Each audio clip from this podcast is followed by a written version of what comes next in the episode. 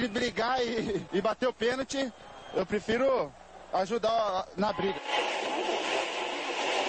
Mas a paixão da minha vida é jogar futebol no São Paulo. Eu só não falo palavrão porque eu sou um profeta, mas aqui é São Paulo. E começa agora mais um SPF Cast, o podcast da torcida tricolor.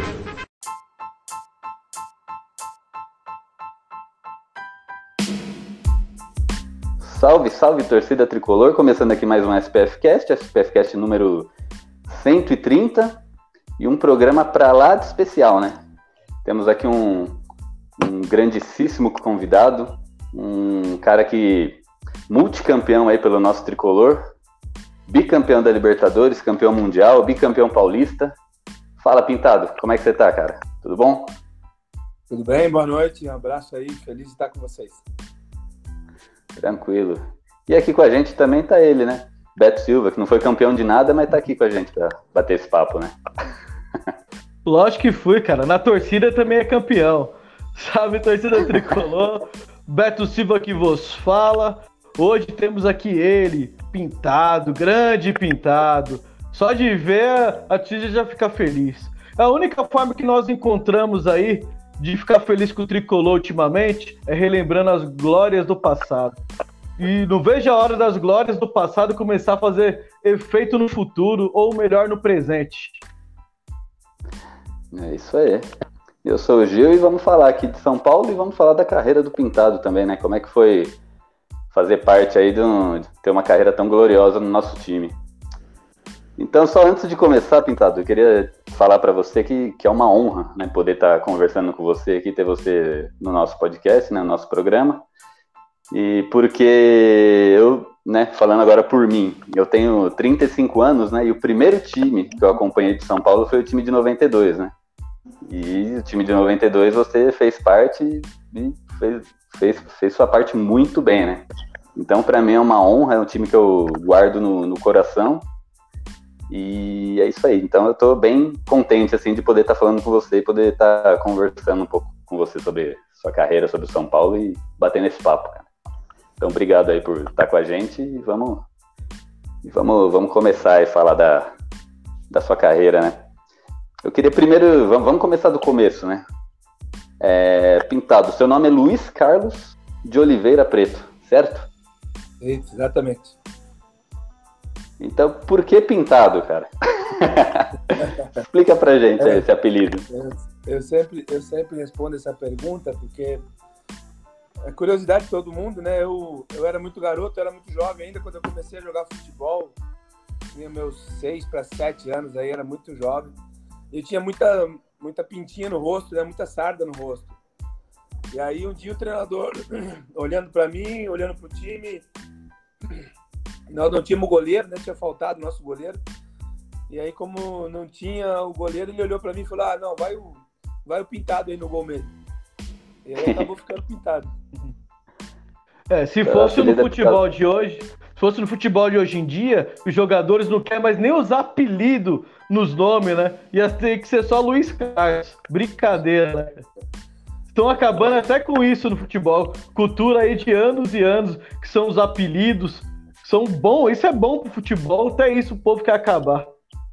Eu sou do tempo que o bom no futebol era jogar bem, era ter um time bom, era você ser profissional. O meu tempo, mais importante do que ter brinco, ter cabelo, é, ter carro, mais importante do que isso era ser campeão pelo clube que você estava trabalhando. Ah, é verdade.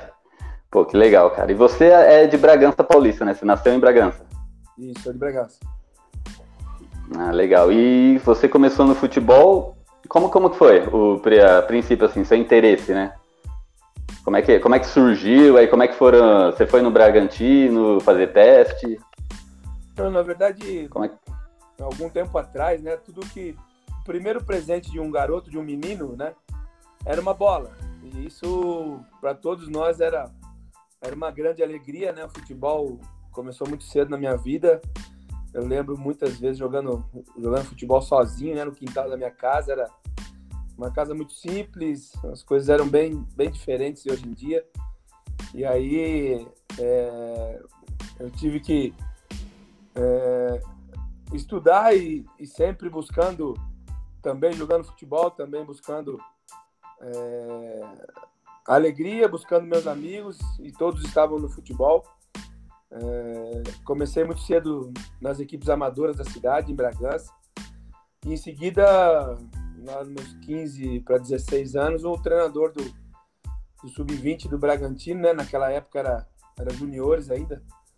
É, o treinador foi me convidar porque eu já estava na cidade, eu jogava de manhã, tarde, à noite, eu era teimoso pra caramba, então em algum momento é, isso valeu a pena e o treinador me deu, me deu a oportunidade e eu vi que aquilo era o sonho da minha vida. Pô, que legal, hein?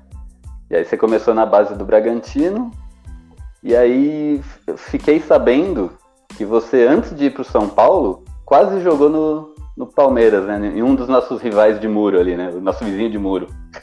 eu, cheguei, eu cheguei a fazer um jogo pelo Palmeiras. Eu fiz um jogo pelos juniores do Palmeiras, porque o treinador do Bragantino, que na época estava no Bragantino, ele tinha sido já, ele era treinador do Palmeiras, dos juniores do Palmeiras, e tinha ido trabalhar no Bragantino.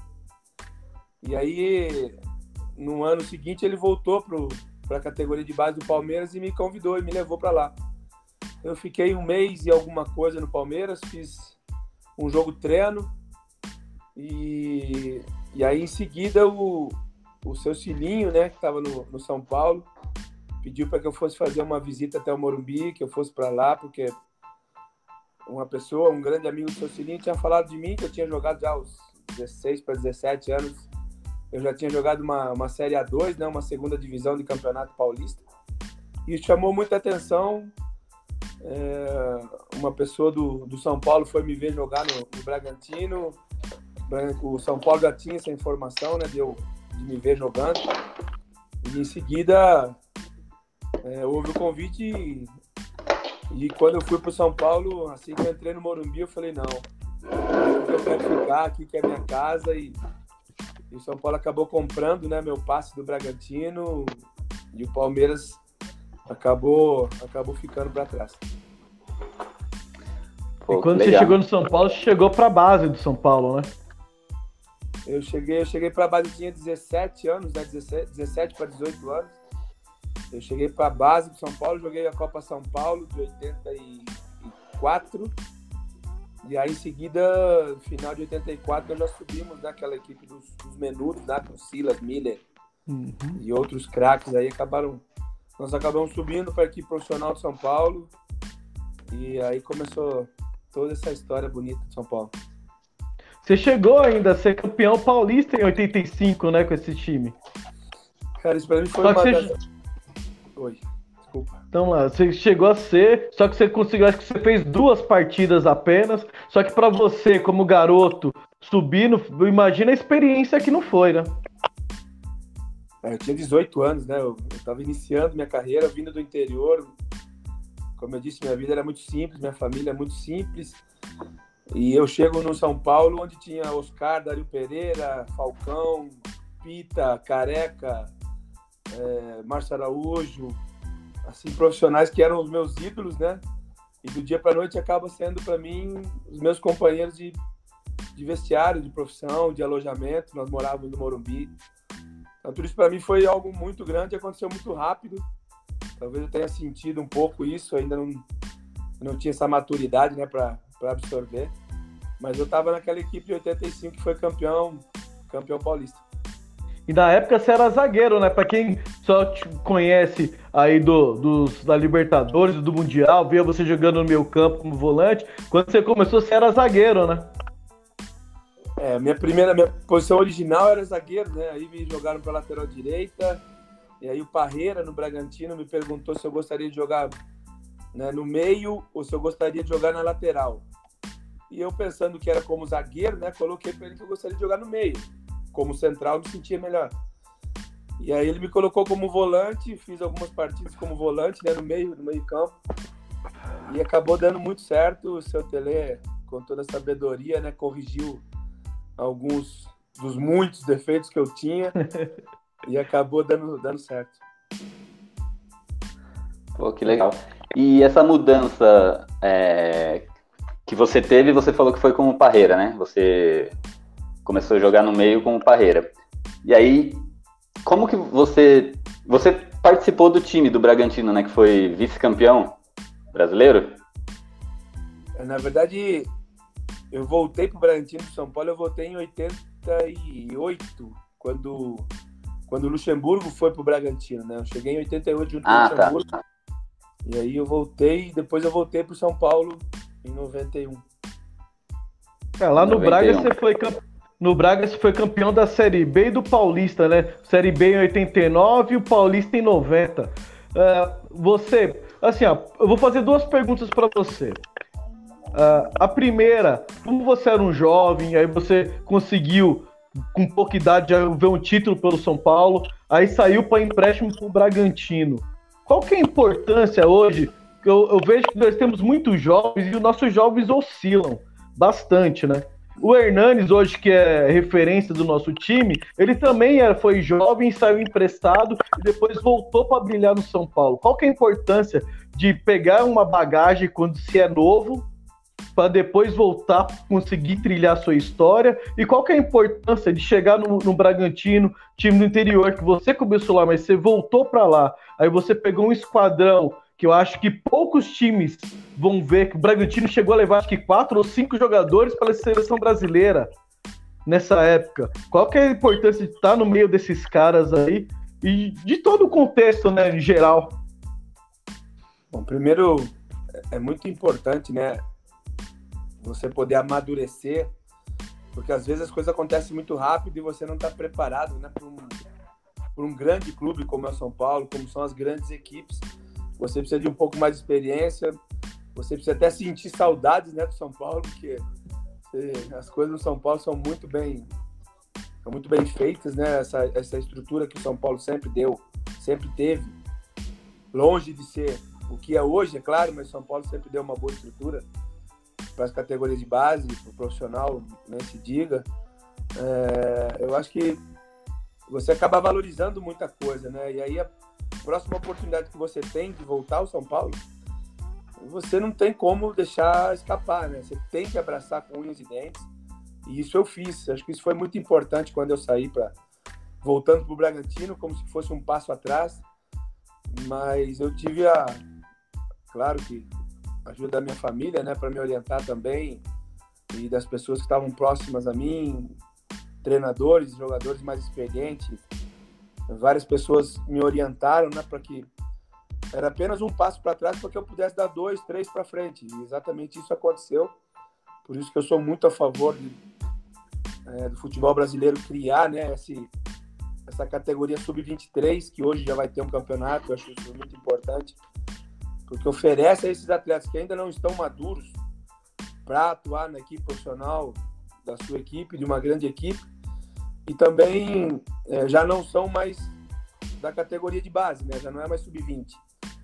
Então tem muito jogador sendo perdido. É, eu vi vários atletas que eram muito melhores do que eu se perdendo na carreira porque não tiveram a segunda oportunidade de voltar. Como eu tive, felizmente eu tive a oportunidade de voltar para o São Paulo era o que eu precisava na vida e quando eu consegui, eu abracei e, dei a minha vida para que, que, as coisas dessem certo e felizmente tudo deu certo.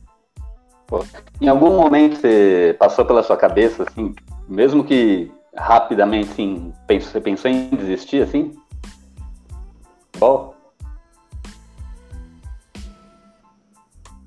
Cortou, não ouvi. É, eu, é, perguntei se em algum momento passou pela sua cabeça em desistir do futebol. Estão ouvindo ou estou cortando? Agora estou ouvindo, agora estou ouvindo. Ah, beleza. É, eu perguntei se em algum momento você pensou em desistir, né? Passou pela sua cabeça em desistir do futebol nesse, nesse momento que você estava emprestado?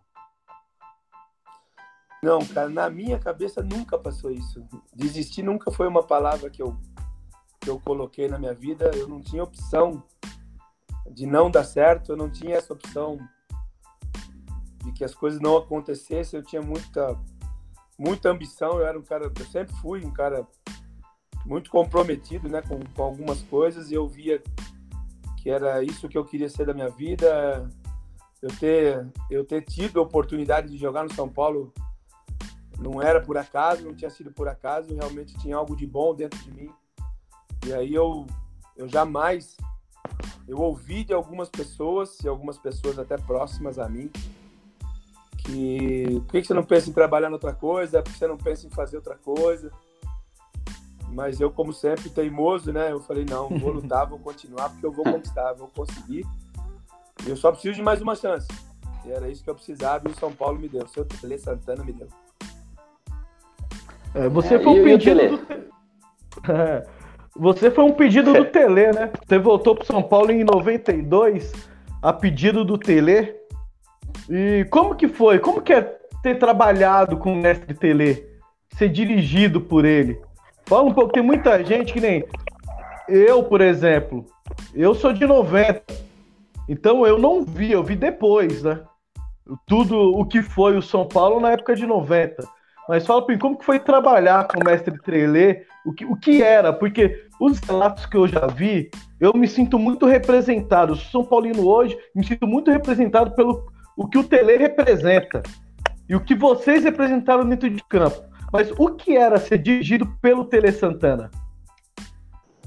É, na verdade, eu tenho, tenho muitos motivos né, para agradecer ao seu Tele. É, essa oportunidade que eu te disse que talvez fosse minha última oportunidade no futebol, talvez é, fosse minha última porta aberta, né? Foi seu Tele que me ofereceu.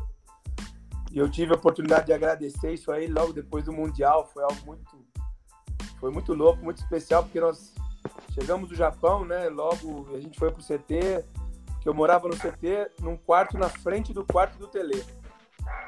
E aí eu fui pro meu quarto no, no CT para pegar minhas coisas e ir para casa, porque o Tele tinha dado três dias de folga pra gente. E eu encontrei seu Tele saindo e ele me encontrou saindo do quarto e eu fui agradecer, né? Falei, pô, seu Tele, eu tenho que agradecer muito o senhor pela oportunidade e né, tudo que o senhor me ofereceu aí, eu agradeço muito. E o Tele com aquela, com aquela rabugentice dele já me deu uma dura. Falou, não, nada disso.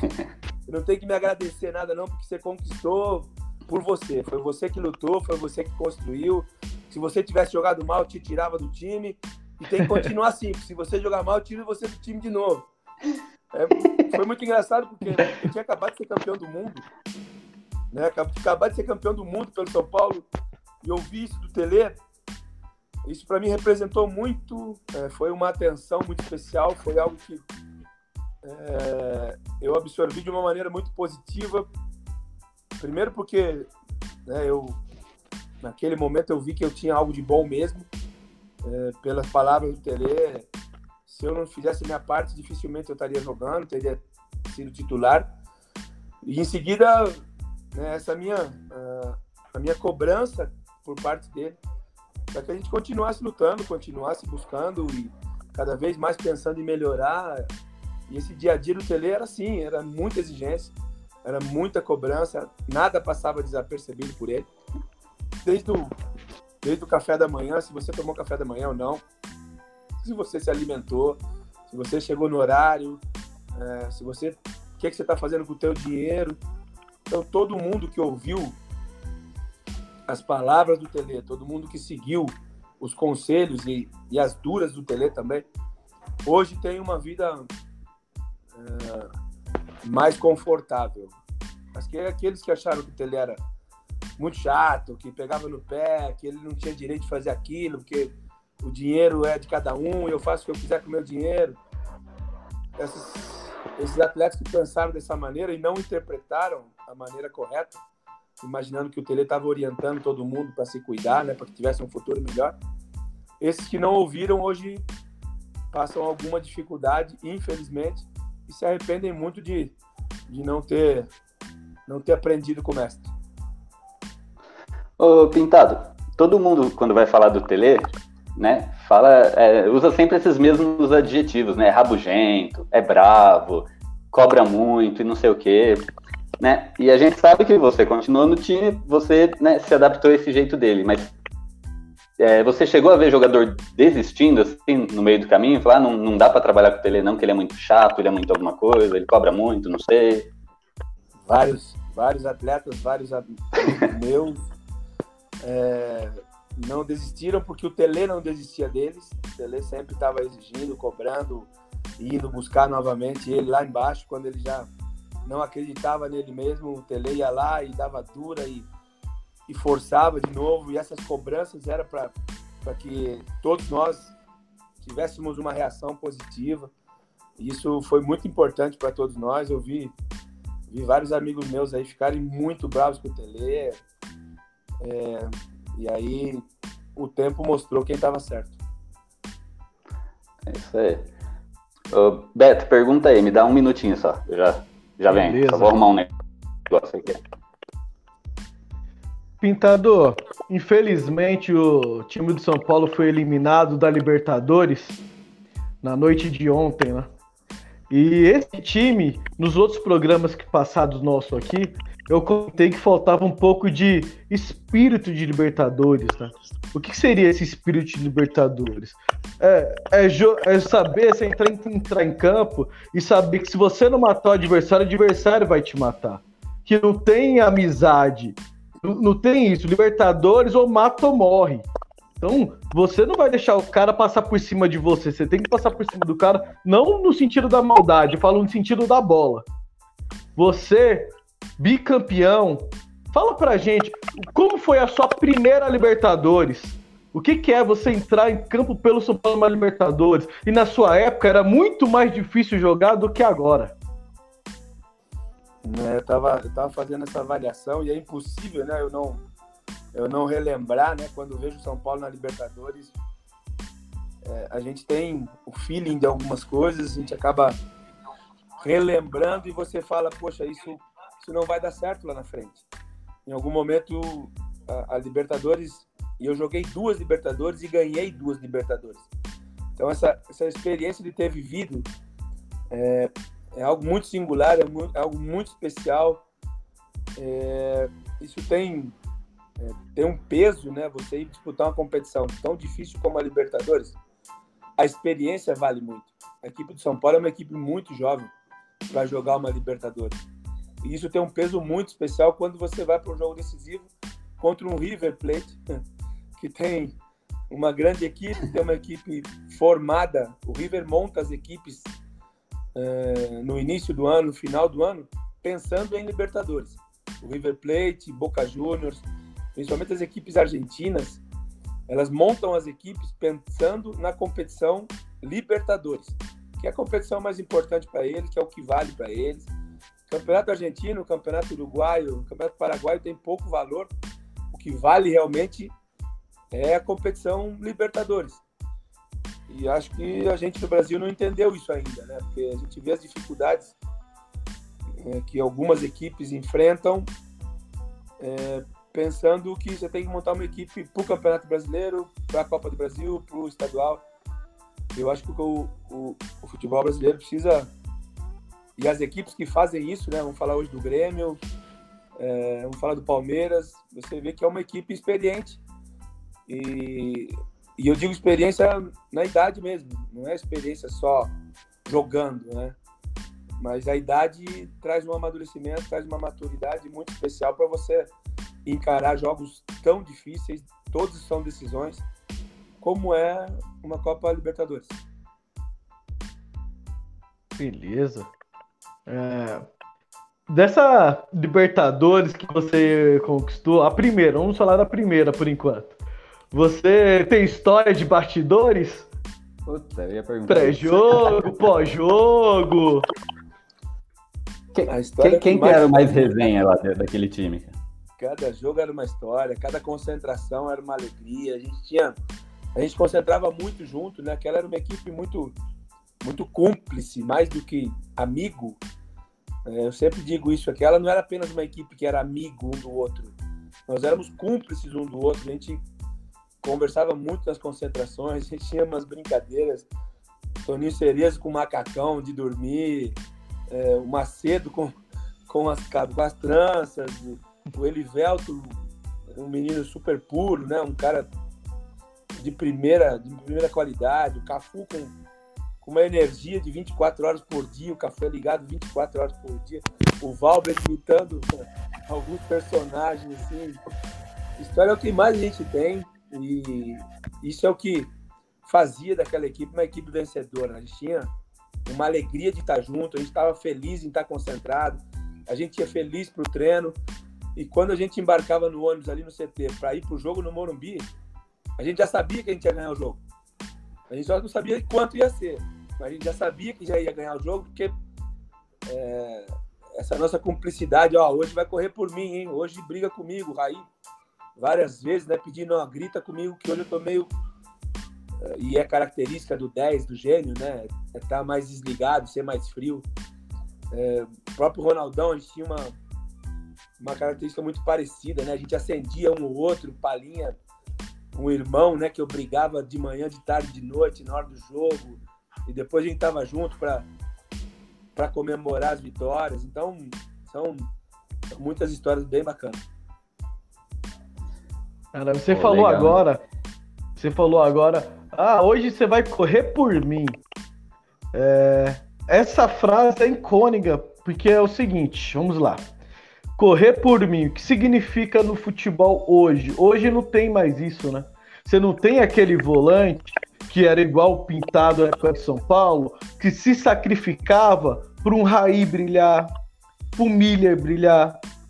Então, hoje, o volante ele joga mais e os atacantes jogam menos. Aí ainda as pessoas falam que isso é evolução do futebol. Eu, eu gosto de futebol que atacante, atacante tem que atacar.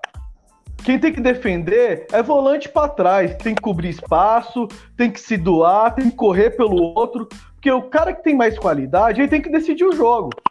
Se o cara ficar correndo para marcar, ele não vai decidir o jogo. Você, o que, que você pensa disso?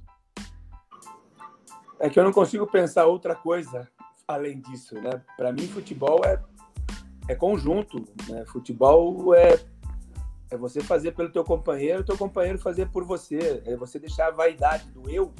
Tá? Eu joguei bem, eu fiz o gol, eu ganho mais, eu que dou entrevista, eu que sou a estrela.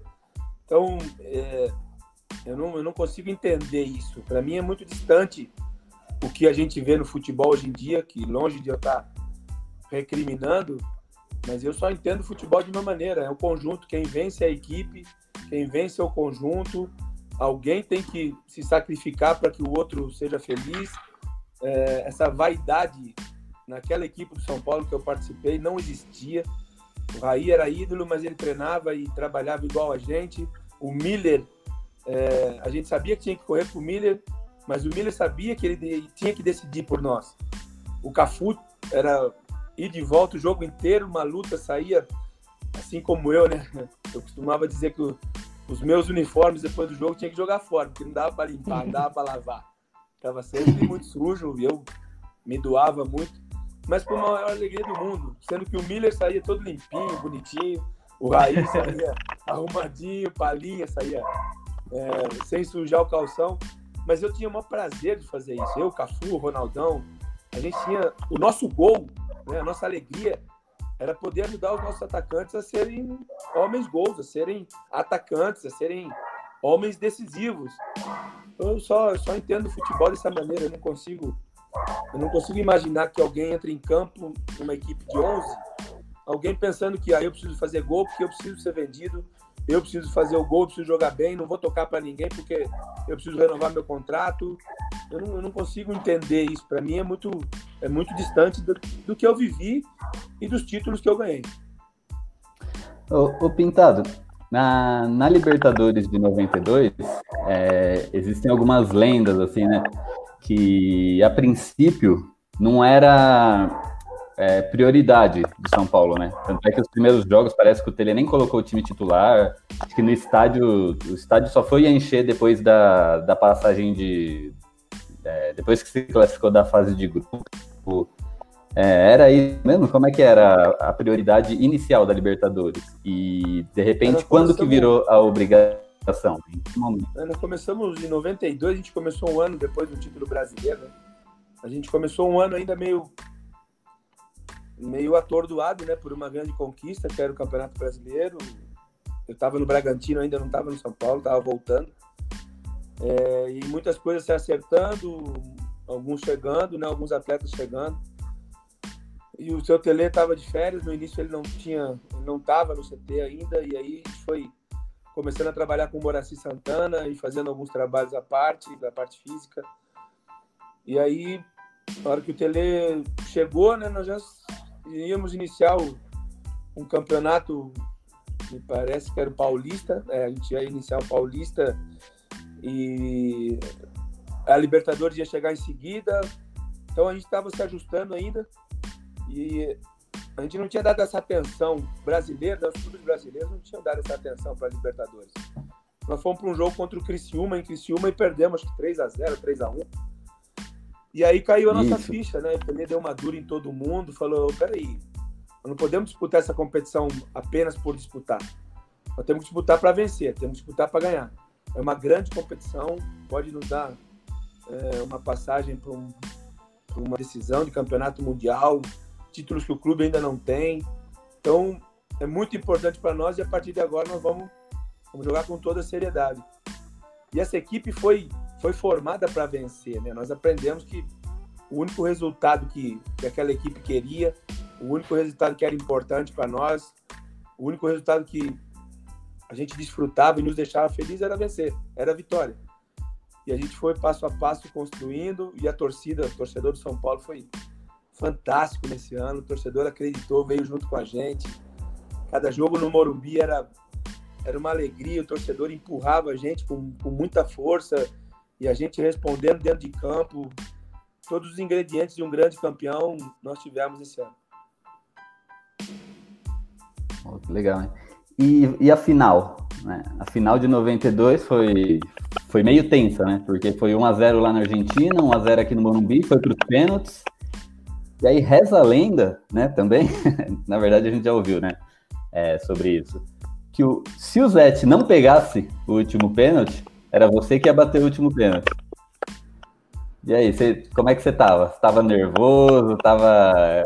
Queria bater para ter a foto ali do jornal? Como é que é? Não, não, não, repito, cara, a gente não tinha essa vaidade. Eu, não, eu pedi para bater o pênalti. Eu pedi pro Tedeu, eu quero bater o pênalti eu vou bater um pênalti. Pode me colocar que eu bato o pênalti. É, eu tinha tanta, tinha tanta certeza que a gente ia ser campeão, longe de mim imaginar que poderia ser com um gol meu de pênalti. Não tinha essa vaidade. Em nenhum momento isso nunca passou, até hoje nunca passa. E nunca vai passar na minha cabeça de eu ter feito o gol da Libertadores, de eu ter batido o pênalti, porque isso seria especial para mim. Não, o nosso pensamento e a minha certeza, a minha convicção de que a gente ia ser campeão era muito grande. Então eu não tinha, eu não tinha outro sentimento a não ser essa vontade de vencer, a vontade de ganhar, a vontade de ajudar meus companheiros, a vontade de dar o título para o torcedor do São Paulo. Então não, não tinha medo, não tinha preocupação, não tinha outra coisa, eu não tinha nenhum outro sentimento a não ser essa, é, essa vontade de, de ser campeão pelo São Paulo. Pô, que legal, hein? Porque hoje em dia a gente vê muito jogador que é o craque do time, assim, às vezes chega na hora do pênalti e o cara, né, acaba não, não estando lá, né? A gente não, não sabe o motivo, mas, pô, que legal. E a invasão do Morumbi? Não. Chegou a assustar? Olhou aquilo e falou, o que, que, que tá acontecendo? Não, cara. Aquela invasão não, foi... Não, não, muito pelo contrário, cara. Me deixou muito feliz. Acho que o torcedor São Paulino merecia muito esse campeonato, o seu torcedor, principalmente na final, onde 120 mil São Paulino, mais uns 30 mil fora. É, tudo que a gente estava, a gente ouviu, né, na, que estava acontecendo antes do jogo ou antes da gente entrar em campo. Nosso torcedor merecia muito, cara. É, eu acho que foi essa invasão foi uma festa merecida e, e o torcedor realmente jogou com a gente. Então ele tinha mais que estar dentro de campo mesmo, invadiu e, e fez a parte como sempre. Pô, beleza, hein? Agora é 93. Libertadores de 93, aí o São Paulo já entra com outro status, né? Porque já, já entra como campeão. Né? E, e aí tinha aquela. Tinha uma pressão a mais agora nessa Libertadores, em cima de, daquele São Paulo, porque era o atual campeão do. Era atual campeão do mundo também, né? A gente acabei pulando isso daí. Lá no Japão, vamos, vamos, vamos voltar então, vamos falar do Mundial. Cara, você marcou uns caras ali que eram praticamente considerados um dos melhores jogadores do mundo, né? Como é que foi ali o antes do jogo? O Tele, o que, que, o que, que o Tele passou para vocês antes daquele mundial? Ele passou a importância do que era aquilo? Ele passou, ele deu, ele colocou na cabeça de vocês o nível do jogador, dos jogadores que vocês iam enfrentar? Não, Como é que aquela, foi ali? Aquela equipe era, aquela equipe era muito consciente. A gente sabia o que a gente ia enfrentar, a gente sabia da importância do, do título. Era um, um jogo que alguns jamais iriam jogar novamente. É, era a última chance do mundo e como foi, né? Eu, Raí, acho que foi o único mundial que a gente conseguiu disputar de clubes. E o mais legal é que a gente conseguiu vencer, né? Então a gente não jogou, nós, nós ganhamos. Isso pra gente era. Aquela equipe era uma equipe muito consciente, não tinha. é, sabia que enfrentar uma grande equipe, sabia que tudo era, ia ser muito difícil dentro do jogo. Ao mesmo tempo que a gente confiava muito, muito um no outro. Eu tinha confiança no Zete, tinha confiança no Cafu, Ronaldão, confiança no Toninho Cerezo, Palinha, Raí, Miller. É, eu tinha muito, nós tínhamos muita confiança. Eu sentia que eles também confiavam em mim. Então a gente era uma equipe muito confiante e muito consciente. O Tele naquele jogo só falou: vamos jogar como a gente sempre jogou. Não vamos mudar nada. Não é porque é o Barcelona, é uma grande equipe, a gente respeita, mas nós não vamos mudar a nossa maneira de jogar. Vamos jogar como a gente sempre jogou e vamos buscar esse resultado. E tem as histórias, né, do Mundial. Uma é da tinta, né, que vocês passaram no rosto ali nos olhos, né? É, parece que foi ideia sua isso daí, queria que você falasse pra gente. E a segunda história é de um remedinho que deram pro Tele, né? Porque ele era muito estressado, o pessoal tava com medo ali dele ter um, um piripaque, aí parece que deram um negocinho pra ele acalmar. Você- como é que foi isso daí? Você ficou sabendo lá? Você participou? Não, na verdade eu não fiquei sabendo do, do remedinho, não, mas a gente ouve, né, depois que acontece, você escuta várias outras histórias, mas é, eu acho que o, o remedinho foi, foi muito importante, porque ele estava muito tranquilo no jogo. A gente sempre escutava ele gritando, ele orientando a gente, né, fora de campo, e no jogo ele estava muito, muito tranquilo. E acho que era. é, é, era para ser nossa aquele título, né? Não tinha, não poderia escapar. Não tinha como é, a gente não lutar para vencer. E o lápis no olho foi uma foi uma ideia que eu tive no vestiário porque eu tinha sido nós tínhamos assistido um jogo um jogo do campeonato tipo um, um, um- uma final do campeonato de futebol americano e a gente tinha, eu tinha visto né, que os jogadores passavam como guerreiro de, de uma luta, de quem ia para uma guerra, passavam que levando o olho, e eu, na hora do vestiário, eu lembrei e eu peguei o lápis de passar no olho da, da esposa do Dr. Fernando Casal Del Rey. Empresta para mim, acabei usando todo o lápis dela, o Zete veio junto também. E aí ficou, ficou marcado, essa história ficou muito marcada para todos nós. E já tem, Pô, e já tem aquela tensão no pré-jogo ali na rampa de acesso, né? Como que foi os caras olhar pra vocês, vocês tudo com a cara pintada? Essa, essa era uma ideia, né? Da gente tentar mostrar para eles que a gente tava louco pelo título. Né? E aí o que tivesse que fazer, a gente iria fazer. Passar o, o cabelo desarrumado, eh, passar o lápis no olho, e eles entraram todo cabelo arrumado, passaram perfume, um monte de coisa que é normal né, de uma equipe como o Barcelona, mas a gente tava pensando no jogo, no título, e nada mais era, era mais importante do que ganhar aquele jogo. E quando, quando vocês ganharam, vocês tiveram noção da- do que foi aquele título? Vocês tinham realmente. no- Vocês voltaram do Japão pensando assim: nós somos o melhor time do mundo? Tinha esse pensamento ou ainda não, não, não tinha caído a ficha Não. ainda? A Não, gente não, realmente é o melhor. De todas as equipes do mundo, nós somos. Aquela, aquela equipe nunca tinha, eu, eu- eu repito, e para mim é muito marcante, aquela equipe nunca tinha essa vaidade de achar que era melhor do mundo, não precisava se esforçar, que nós éramos o melhor do mundo e as coisas iam acontecer com facilidade. é, ganhamos Libertadores e a gente é, já era uma grande equipe e por ali já tava, já era suficiente. A gente sempre queria mais. Aquela equipe sempre queria mais, sempre vamos ganhar de novo, vamos ser campeão de novo. Bom é ganhar, a gente gosta de ganhar. Aquela equipe é, sonhava, treinava, almoçava, tomava café da manhã pensando em ganhar títulos. É, isso, isso ficou muito marcado né, para aquela equipe. Pô, legal. E a recepção da torcida quando vocês chegaram do Japão? Conta um pouco pra gente aí. O que foi aquilo? Pergunta, respondendo a pergunta que faltou, né? É, nós não tínhamos ideia porque era muito distante, né? O Japão. Naquela época não existia internet, não existia pouca, era pouca comunicação, né? A gente só podia falar por telefone com as famílias. E aí, depois do jogo, a gente conseguiu falar, né, por telefone com as famílias. E as famílias passaram para a gente que no Brasil estava uma festa, era um carnaval, todo mundo, todas as torcidas né, no Brasil, de, de outras equipes também comemoraram o título do São Paulo. Ficou muito marcado para nós tudo isso. Oh, legal. Agora vamos para 93.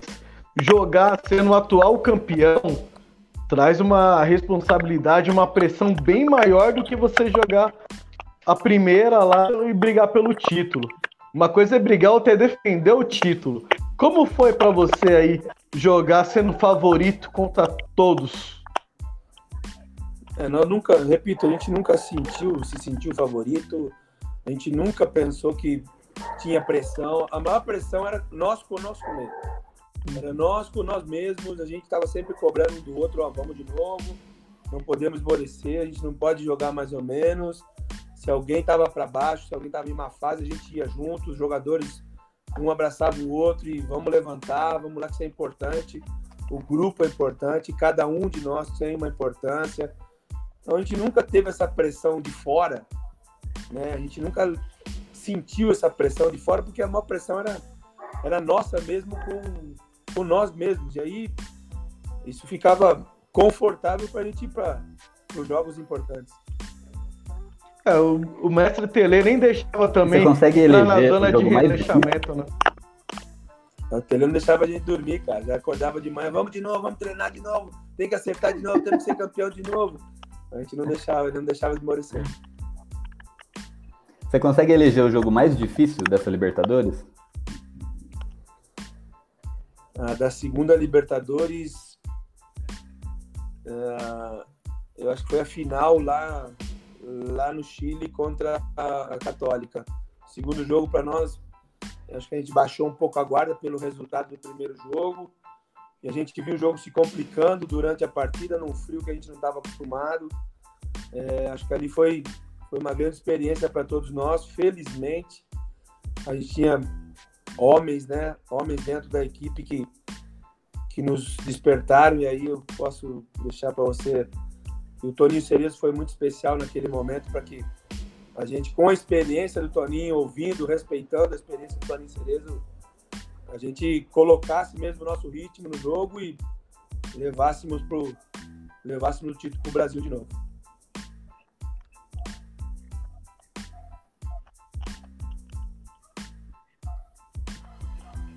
Olha aí, a, a estampa. No, no primeiro jogo, jogo da final, você chegou a dar uma assistência lá, não deu? Eu dei, dei no primeiro jogo no Morumbi, sim. No primeiro jogo, aquele Meninão. jogo nós sobramos. Né? nós sobramos aquele jogo. Você chegou a dar uma assistência, né?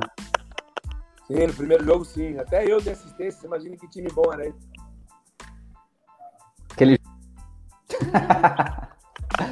Aquele jogo até o que deu errado deu certo, né? Porque teve, teve uma recuada do. Acho que era o Gilmar, né? Que ele recuou e quase que o, ele fez um gol contra, mas o Zete conseguiu pegar. Teve uma bola que você perdeu lá que gerou aquele vídeo do Zete que, é, que passa em todo lugar até hoje, que ele faz quatro defesas consecutivas, né? Então aquele jogo estava iluminado, né? Até o que deu errado, deu certo. Mas enquanto o Pintado tá voltando aí, reiniciando o modem da casa dele.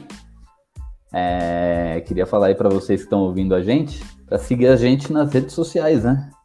Que a gente merece.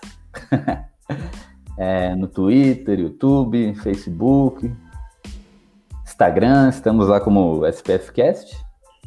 você que não conhece a gente, tá, tá chegando agora aí para conhecendo a gente agora, a gente semanalmente aí estamos nos, nos agregadores de podcast, né, no Spotify, no Deezer, SoundCloud, iTunes, toda essa bagaça aí, você entra lá, assina o SPFcast, lá procura pelo SPFcast, assina. Semanalmente a gente vai ter programas legais aí para vocês acompanharem. E aqui no YouTube, toda segunda-feira tem live, né? Hoje, hoje, como é um caso à parte, né? A gente conseguiu essa entrevista com o Pintado. Então, hoje, quinta-feira, aí, um caso à parte, né? Mas nosso dia de live aqui é na segunda. E você pode também ser nosso sócio ouvinte, né? Ajudar a gente aí a, a continuar com esse projeto, a continuar com esse programa. Cinco reais mensais, né? Você deixa de tomar aquela cervejinha no mês, né? Uma só. Você deixa de tomar uma cervejinha para participar com a gente. E quem é nosso sócio ouvinte, que ajuda a gente, tem alguns benefícios, né? A gente tem grupo de WhatsApp, aí faz um, faz um bolão lá, faz umas brincadeiras, vira e mexe. Agora a gente tá, traz o sócio ouvinte para participar de programas com a gente, para poder cornetar, ou cornetar não, né? Dar sua opinião sobre São Paulo.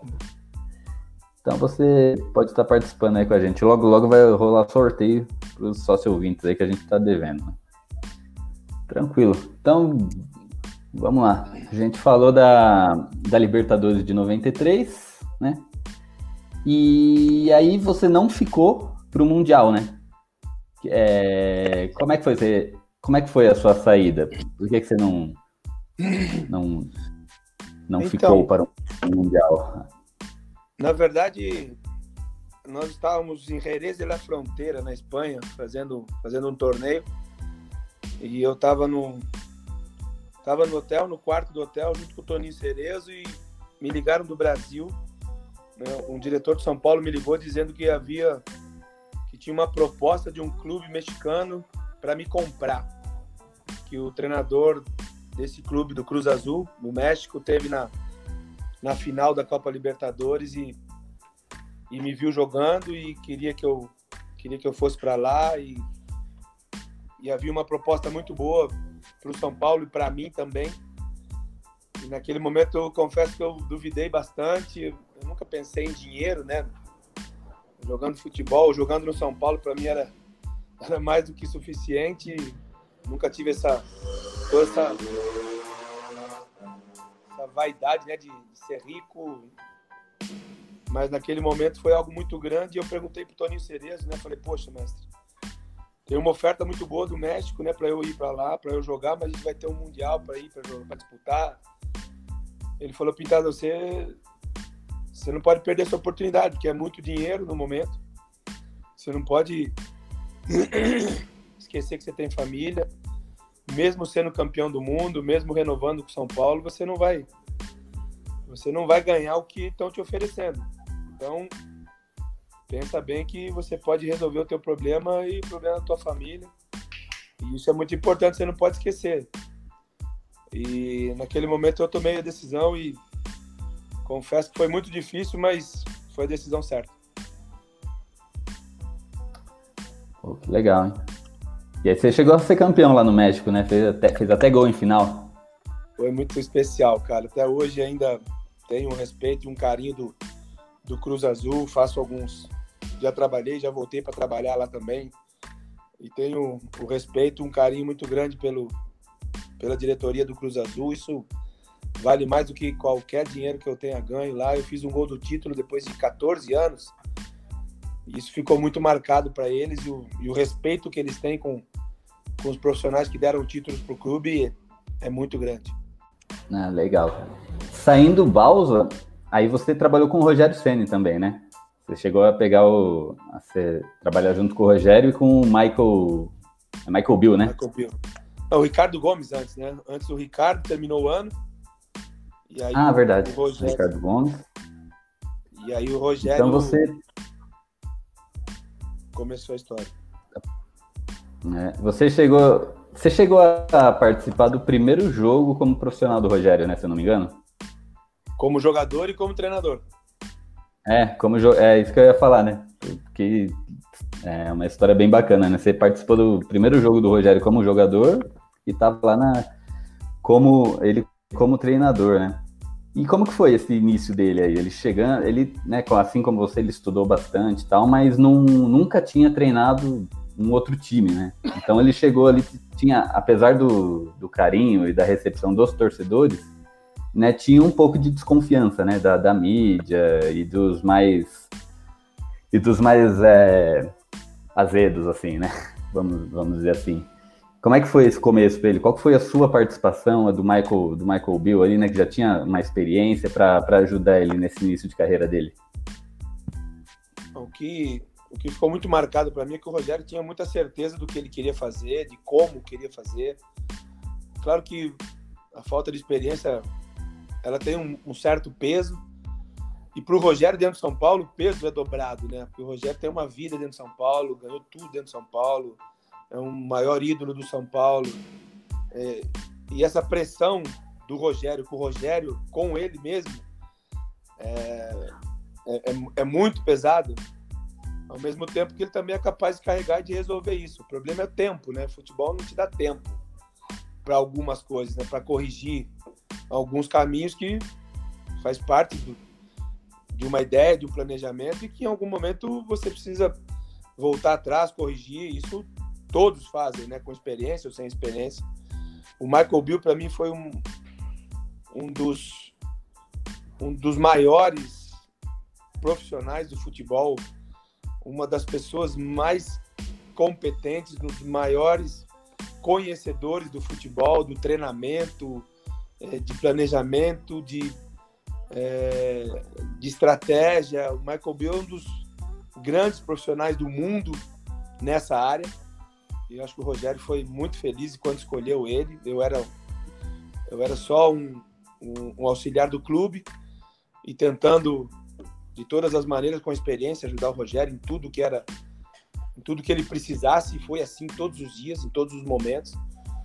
Uh, algumas coisas a gente chegou a, a discutir porque era minha obrigação né? Eu não podia falar só o que ele queria ouvir. É sempre tentando ajudar. E acho que foi muito útil em alguns momentos, uh, mas sempre respeitando a hierarquia do treinador. O, o, próprio Michael Bill era o que tinha mais acesso ao Rogério, isso era um trabalho deles que eu apoiava da maneira que eu podia. Quem, quem, era mais, quem era mais difícil? Rogério ou Tele Santana? Mais, Tele Santana. Mais difícil mais de lidar. O Tele, o, Tele, o Tele ouvia pouco, cara. O Tele ouvia pouco. O Tele tinha as convicções dele. O Rogério já. O Rogério já tem um pouco mais de, de flexibilidade, ouve, escuta. Ele vai acabar fazendo o que ele quer. Mas o Rogério tem. dá um pouco mais de atenção a algumas opiniões.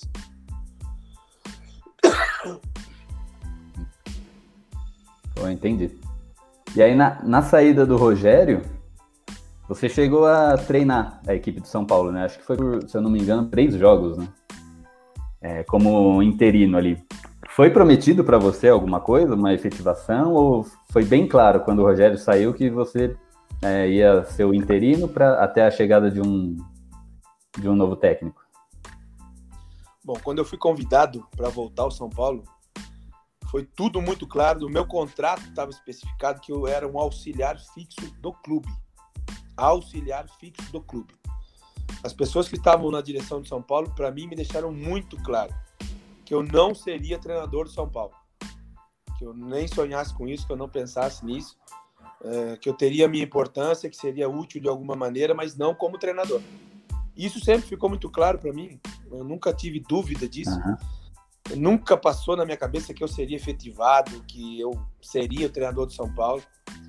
É, para mim era era tão claro isso que eu sempre deixei, né, quando assumi depois que o Ricardo Gomes saiu, que o Rogério ia chegar, que eu era apenas é, um interino que estava cumprindo a minha obrigação como auxiliar fixo da casa. Isso sempre foi muito claro para mim, nunca foi eu nunca tive esse esse sonho que alguém me daria um cargo. E eu trabalhei dessa maneira, não tenho, nunca tive essa dúvida e foi muito, foi muito legal tudo que eu passei, acrescentou muito na minha vida como profissional. Pô, legal, cara. E, e aí o, você, você assumiu por alguns jogos e depois do Rogério veio o Dorival. aí temos um, um, uma incógnita, né? O Dorival chegou e trouxe a comissão técnica dele. E aí você acabou não ajudando no trabalho do Dorival, né?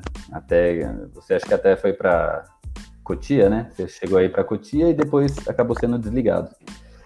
Uh, é, ficou, é, foram claros com, com você a respeito dessa transição, do que aconteceu, porque você tinha muito para muito agregar, né? Porque você estava lá um ano e algum tempo, né? Não, não me recordo exatamente. Então você teria muito a agregar, porque você já conhecia o elenco, conhecia muita coisa, você poderia trabalhar ali junto. E aí, como, como foi essa transição, né? Quem, quem foi com vocês? Foi a diretoria? Foi o Dorival? Foi pedido do Dorival que ele queria a equipe dele não queria mais ninguém? É, essa saída do São Paulo, como é que foi, cara? Foi, foi, chato, foi chato? Você ficou chateado? Não foram, alguém não foi claro com você? Explica pra gente aí, que, o que, que aconteceu. O, o, o que foi muito frustrante é que eu não, eu não, a informação que eu tive do São Paulo, né, o diretor de futebol no momento, disse para mim que o Dorival iria chegar com a comissão técnica dele e que não queria contar com mais ninguém. Eu não queria um auxiliar fixo da casa. Essa foi a informação que o São Paulo me deu. Em seguida, eu encontrei o Dorival no vestiário, né, quando fui pegar minhas coisas para ir embora. Super compreensivo, tudo isso. O Dorival me disse que não era ele, né, que não foi ele que pediu que eu saísse. E aí me vem alguém oferecendo para ir para Cotia, fazer uma transição, algo que não tinha muito claro, que nem o São Paulo sabia o que era eles estavam tentando criar uma situação assim. Eu disse que não me interessava, que naquele momento eu entendia qualquer situação que fosse. Uh, repito que, claro que você fica chateado, né? Eu gostaria de estar no São Paulo, porque eu não preciso explicar o porquê, né? Eu gostaria de estar no São Paulo. Mas, é, ao mesmo tempo que entendo, isso faz parte do futebol, as pessoas que tomam as decisões, elas são as responsáveis por isso. Uh, se a minha saída, se a saída do Rogério fosse resolver os problemas do São Paulo, uh, eu sairia feliz. Mas a gente viu que nenhuma dessas mudanças, né, aliás, nenhuma das mudanças que são feitas no São Paulo surgem efeitos. Então, eu só sinto muito em não poder ter colaborado mais do que, do que eu quis. E você tem muito a agregar, né? São muitos anos aí de futebol, né? Exatamente. Na verdade, eu passei por muita coisa, né? Eu vivi muita coisa, algo que a maioria das pessoas no São Paulo não estão acostumadas a ver, né? Eles não viram as dificuldades, eles não sentiram as dificuldades, eles não viveram um grupo campeão, um grupo vencedor como eu vivi dentro do São Paulo. Então, eu acho que aí né, deveria deveria valer, mas repito, essa é a responsabilidade das pessoas, responsabilidade das pessoas que administram o São Paulo. É bom que você Exatamente. falou. Bom que você falou aí de tudo que você já viveu. Explica, a gente já ouviu essa história, mas não sei se nossos ouvintes já ouviu. O que aconteceu no caso com Eva, né? Porque aquela polêmica toda com o jogo do Santos. Dá uma explicação pra gente. O que foi que aconteceu na, nesse caso? Bom, primeiro que eu sempre deixei muito claro, né? Não só para os atletas, para a diretoria, para todo mundo no São Paulo, eu sempre deixei muito claro que eu não aceitava ninguém, nenhum profissional, nenhuma pessoa que se achasse mais do que o São Paulo. Né? Ninguém poderia naquele momento ali se sentir Perfeito. maior que o São Paulo, porque ninguém é maior do que o São Paulo, né? Isso não é. Não é, não vai ser, nunca vai ser. E para mim isso tem um peso muito grande, né? E quando eu quando eu fui, me disseram que eu ia dirigir o jogo contra o Santos, eu conversei com, com o Cueva dizendo para ele que é, e até conversando com um grupo de atletas, né? Falei, é, nós temos dificuldade numa situação, nós precisamos competir um pouco mais. O Cueva não estava num bom momento. E eu cheguei a comentar com ele. Falei, Christian, se você porque o Cueva fui eu que conversei com ele no México para ele vir para São Paulo. Então eu sempre tive uma certa intimidade para conversar com ele claramente. E eu dizia para ele que eu gostaria que ele fosse para o jogo do Santos, mas que ele iniciasse no banco, né? Que ele iria, eu iria começar com uma equipe mais competitiva, mais forte, mais intensa para marcar, porque o Santos tinha uma equipe muito rápida, muito veloz, e eu precisava de um jogador com, com mais velocidade, com mais força na marcação, e não era ele naquele momento. E ele disse que por esse lado não haveria problema e que ele tinha uma negociação com o time da Rússia que ele gostaria de resolver com a diretoria e que ele preferia ficar fora do jogo. Falei, então, então você conversa com a diretoria, explica isso para eles, mas se você quiser ir para o jogo, para mim seria muito importante né, que você pudesse nos ajudar e você pode decidir para a gente um segundo tempo. Se você está mais descansado, você vai ter mais velocidade, você vai pegar o time do Santos um pouco mais desgastado. Era uma estratégia de jogo que ele poderia decidir o jogo para nós e ele entendeu que não, não deveria ir porque queria resolver esse problema de, é, de desse contrato, dessa oferta que ele tinha com o São Paulo. Um outro clube de fora, era muito dinheiro que estava oferecendo. Ele não queria jogar porque queria resolver isso. Da minha parte, ficou muito claro que ele tinha o direito dele de, de tentar resolver isso com a diretoria. Em seguida, eu falei com o presidente sobre isso, né, que ele não queria ir porque ele queria resolver essa situação é, e o presidente disse que tudo bem, que a responsabilidade era minha.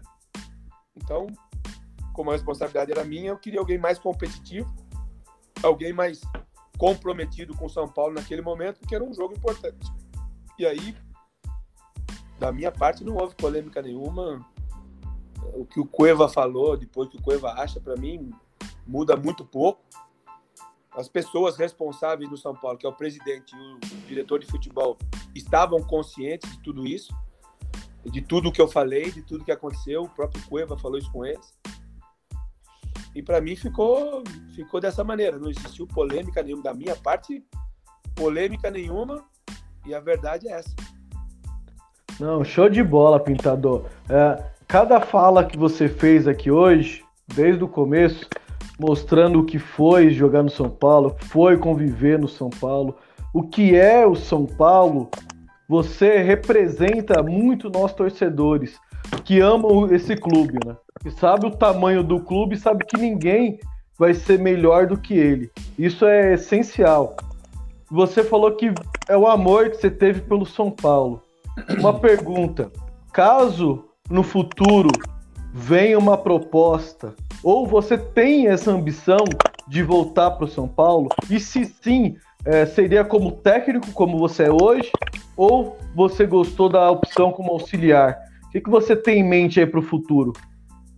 Eu sempre disse que pelo São Paulo eu, eu ocuparia qualquer posição. Eu não teria dúvida em ser um auxiliar fixo da casa, em ser um, um auxiliar do treinador ou ser o treinador. Eu não teria dúvida nenhuma. Hoje a minha profissão, eu estou treinador, eu estou fazendo minha parte como treinador hoje.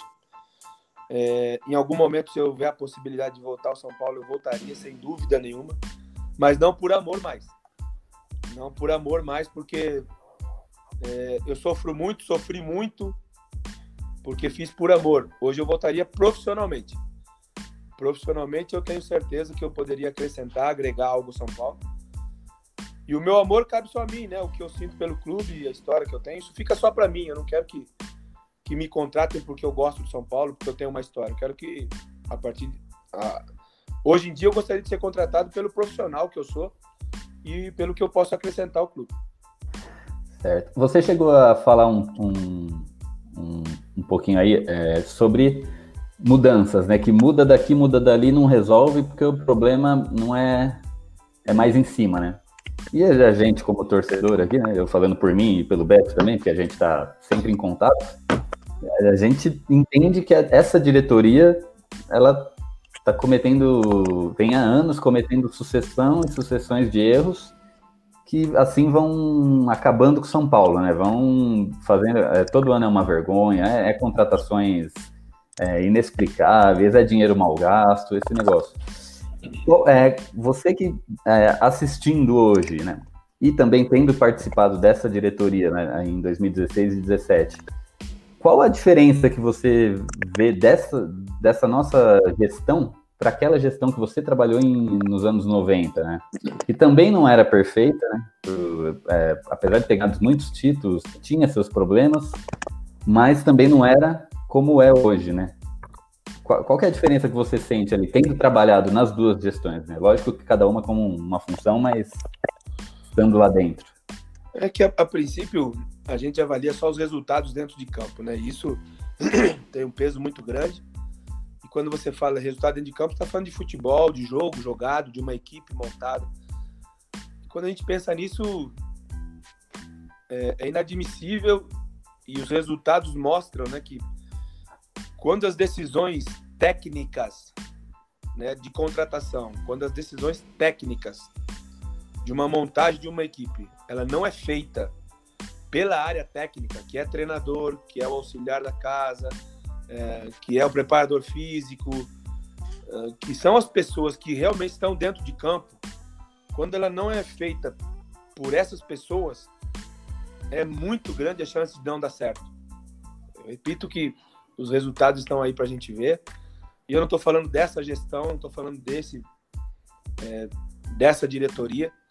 Eu acho que quando as pessoas que não são da área técnica começam a ter influência e começam a, a contratar do jeito que elas querem, a grande chance de não dar certo é, ela é muito maior. E acho que a gente está falando dessa gestão agora que está terminando, é tarde demais, né? Isso já aconteceu, isso já foi. Mais um tempo que o São Paulo está sem ganhar nada, mais um monte de dinheiro gasto, né? Isso vai ter peso lá na frente. Infelizmente, é, a gente vê hoje o São Paulo, quando você fala que você tem Flamengo, Palmeiras, vamos pensar num Grêmio, vamos pensar no Inter de Porto Alegre que está se fortalecendo, é, vamos pensar no Atlético Mineiro que hoje também está muito forte.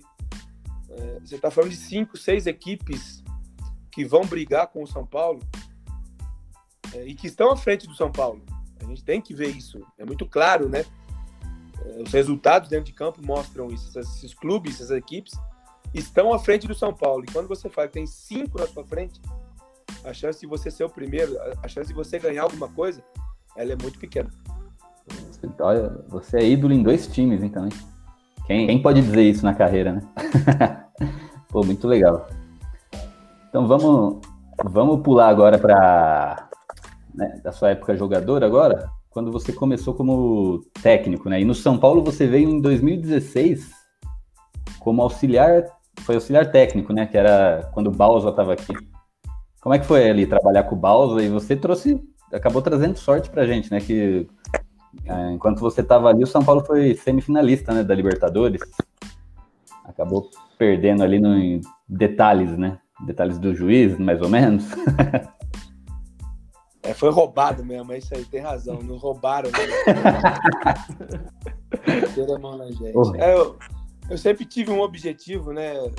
Depois que eu parei de jogar futebol, eu, eu sempre dizia para minha família, eu sempre comentava com, com, amigos mais próximos que eu ainda voltaria a trabalhar no São Paulo. Era um objetivo meu profissional. Eu fui estudar, eu fui me preparar, fiz os cursos da CBF, fiz curso no México, tudo. Eu não sou um ex-atleta que que virou treinador, né? Eu me preparei, eu estudei para ser treinador, eu me preparei para ter uma gestão no futebol como treinador, como técnico ou como auxiliar. Então era um objetivo meu profissional de voltar ao São Paulo, porque minha vida, né, os momentos mais felizes da minha vida foram dentro do São Paulo. E eu queria viver isso novamente. Por um tempo eu consegui isso. Eu nunca fiz questão, eu nunca discuti salário no São Paulo, porque não era isso o que me importava, embora eu sempre precisasse, eu preciso trabalhar, mas nunca foi essa a minha prioridade, sim, era voltar a trabalhar no São Paulo. É, eu tive esse prazer, repito, satisfeito por ter voltado, muito agradecido ao São Paulo por ter me dado a oportunidade novamente. E você veio por amor, né? Você estava empregado quando o São Paulo foi atrás de você, né? Se eu não me engano, você estava no Guarani na época. Eu tinha acabado de voltar do México, né? Eu tinha sido eu tinha sido campeão da CONCACAF pelo Cruz Azul, que eu fui como fui como auxiliar técnico do clube, a gente ganhou uma CONCACAF. Aí nós fomos por mais um mundial de clubes lá é, no, no Marrocos, em 2014. É, nós fomos para o Mundial de Clubes em 2014 no Marrocos. E aí eu voltei para o Guarani em 2017. E aí no final do ano o São Paulo me convidou para para voltar. Eu tinha um contrato ainda de mais seis meses no Guarani, mas o amor falou mais alto naquele momento. Ô, Pintado, você está conseguindo ver essa foto que está aparecendo? Consigo, consigo sim. Tá vendo quem tá atrás de você ali? É, cara, que legal essa foto. Pô, manda pra mim depois, na que você puder. Diego Armando Maradona. Fala pra gente, se você, você marcou Maradona, cara. Como isso? É, cara, isso. Fala pros ouvintes, né? Eu vi esse jogo, né? Ah, não, eu vou, eu vou te falar que esse foi contra o Sevilha, né? Na entrega de faixa de, de título do Mundial. Isso. E isso foi, foi algo muito, muito marcante. Maradona sempre foi um grande jogador, um dos maiores, se não o maior, né? Depois do Pelé, se não o maior depois do Pelé. E jogar contra um cara desse é um sonho, né? Para mim, ter marcado. E cada jogada boa que a gente fazia dentro de campo, ele cumprimentava, dava os parabéns. Ele estava machucado nesse jogo e chutou uma bola na trave, fez um gol, deu passe para gol. Um dos gênios do futebol que é, por essas coisas que eu sou eternamente grato ao São Paulo por ter me dado mais uma grande oportunidade como essa. Então ele era gente boa, então?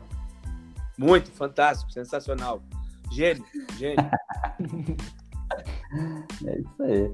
Então, antes da gente finalizar com o São Paulo, Pintador, você falou que voltaria como profissional, queria voltar como profissional. Então fala um pouco pra gente do profissional pintado hoje, que tá aí no Juventude, quinto colocado da Série B, tem o, o confronto difícil na Copa do Brasil. Fala um pouco aí da sua, da sua trajetória, como você tá hoje. A gente já viu um belo trabalho que você fez na terceira passagem pelo São Caetano em 2019. Fala um pouco do profissional pintado hoje. Bom, primeiro eu tenho me preparado bastante, né, para para quem sabe um dia receber uma grande oportunidade de um grande clube, um clube que eu tenho né, um agradecimento, um respeito muito grande. É, acho que é muito é muito legal para mim hoje estar tá passando por esse bom momento mais uma vez. Eu já consegui com o Figueirense, né, um, um milagre. O Figueirense estava praticamente rebaixado e nós ficamos 14 jogos invictos, conseguimos salvar o Figueirense o ano passado. É, o São Caetano também foi a mesma coisa, tinha um ponto só, nós levamos São Caetano para a semifinal do Paulista, caímos só para São Paulo, no Morumbi, foi outro grande jogo. Então, é, os meus resultados dentro de campo é, tem, tem prova né, do que eu aprendi, do que eu evoluí, né? É uma prova do que eu aprendi, do que eu evoluí, do que eu tenho que aprender também, do que eu tenho que crescer. Então, aqui no Juventude, eu estou muito feliz, estou muito confiante no que a gente está fazendo. Acho que é um trabalho é, confiável, é algo muito seguro. É uma equipe que tem mostrado né, o, o trabalho que a gente vem fazendo. E eu fico muito satisfeito com isso. Tenho certeza que a gente vai melhorar, que eu vou crescer, que eu vou evoluir. E eu tô, tô muito convicto que eu vou conquistar algo muito importante muito próximo. Ah, isso aí, com certeza você tem a nossa torcida. Você tem a nossa, a nossa torcida, porque os ídolos do clube, mesmo não estando aqui, a gente torce, cara. Torce bastante. A gente acompanha. Então, eu quero que você tenha muito sucesso aí, consiga atingir os objetivos, consiga, se não o campeonato brasileiro, mas o acesso aí para a Série A. Queremos ver você de novo aqui perto da gente. Valeu, um grande abraço a vocês. Obrigado pela torcida aí. Isso aí. Então fechou. Então, Pintado, obrigado aí pela participação, viu? Abraço. Valeu. Bom, espero aí que nossos ouvintes tenham gostado aí as falas do Pintado. Uh, ah, Para quem chama a gente de corneteiro e não conhece a verdadeira essência do São Paulo, o que, que era jogar no São Paulo, fica uma pequena amostra né? Não dá para se contentar com o time de hoje ver o time de hoje jogar, lembrando de tudo aquilo que São Paulo já conquistou, de tudo aquilo que São Paulo brigou e batalhou para ser o nome, ter o nome da camisa São Paulo e a camisa ser pesada, né? A camisa do São Paulo não é pesada à toa. Esse símbolo aqui, ó, ele não é pesado só por ser um símbolo. Ele teve um significado, uma importância muito grande e quem vestiu sempre honrou essa camisa. Então, para quem acha que o dinizismo tá sendo bem, fica com o meu cornetismo aí no final. Ó, caiu até uma lágrima aqui, velho. e é isso aí. Então, vamos finalizar aqui esse SPFcast com o Pintado. Eu sei que para essa geração mais nova que talvez não viu ele jogando, não, não conhece, mas ele foi um cara que sempre representou o manto. Um cara que fez parte ali aí do, do maior time de todos os tempos do São Paulo, né? E aí, como ele é volante, às vezes o nome dele não é muito falado, né? Mas é ossos do ofício, né? Mas ele era um dos melhores volantes. Vocês viram ali que ele marcou Maradona, marcou, marcou a galera do, do Barcelona lá, Stoichkov, toda essa, todos esses caras, né? Então. E é o que falta hoje pro São Paulo, um primeiro volante, o cara que sabe marcar, que sabe dar o bote, que se entrega pro time. Exatamente. E eu fico muito feliz que o cara é um ídolo, né? Porque eu, eu acompanhei ele, torci por ele, xinguei também, né? Que faz parte ali na a emoção do, do torcedor é emoção. Mas é isso. Então vamos. Espero que vocês tenham gostado aí. A gente vai ficando por aqui. E vamos tentar aí trazer mais ex-jogadores, quem sabe atuais, né? Atuais eu não quero, não. a não ser que seja o Hernandes, lógico.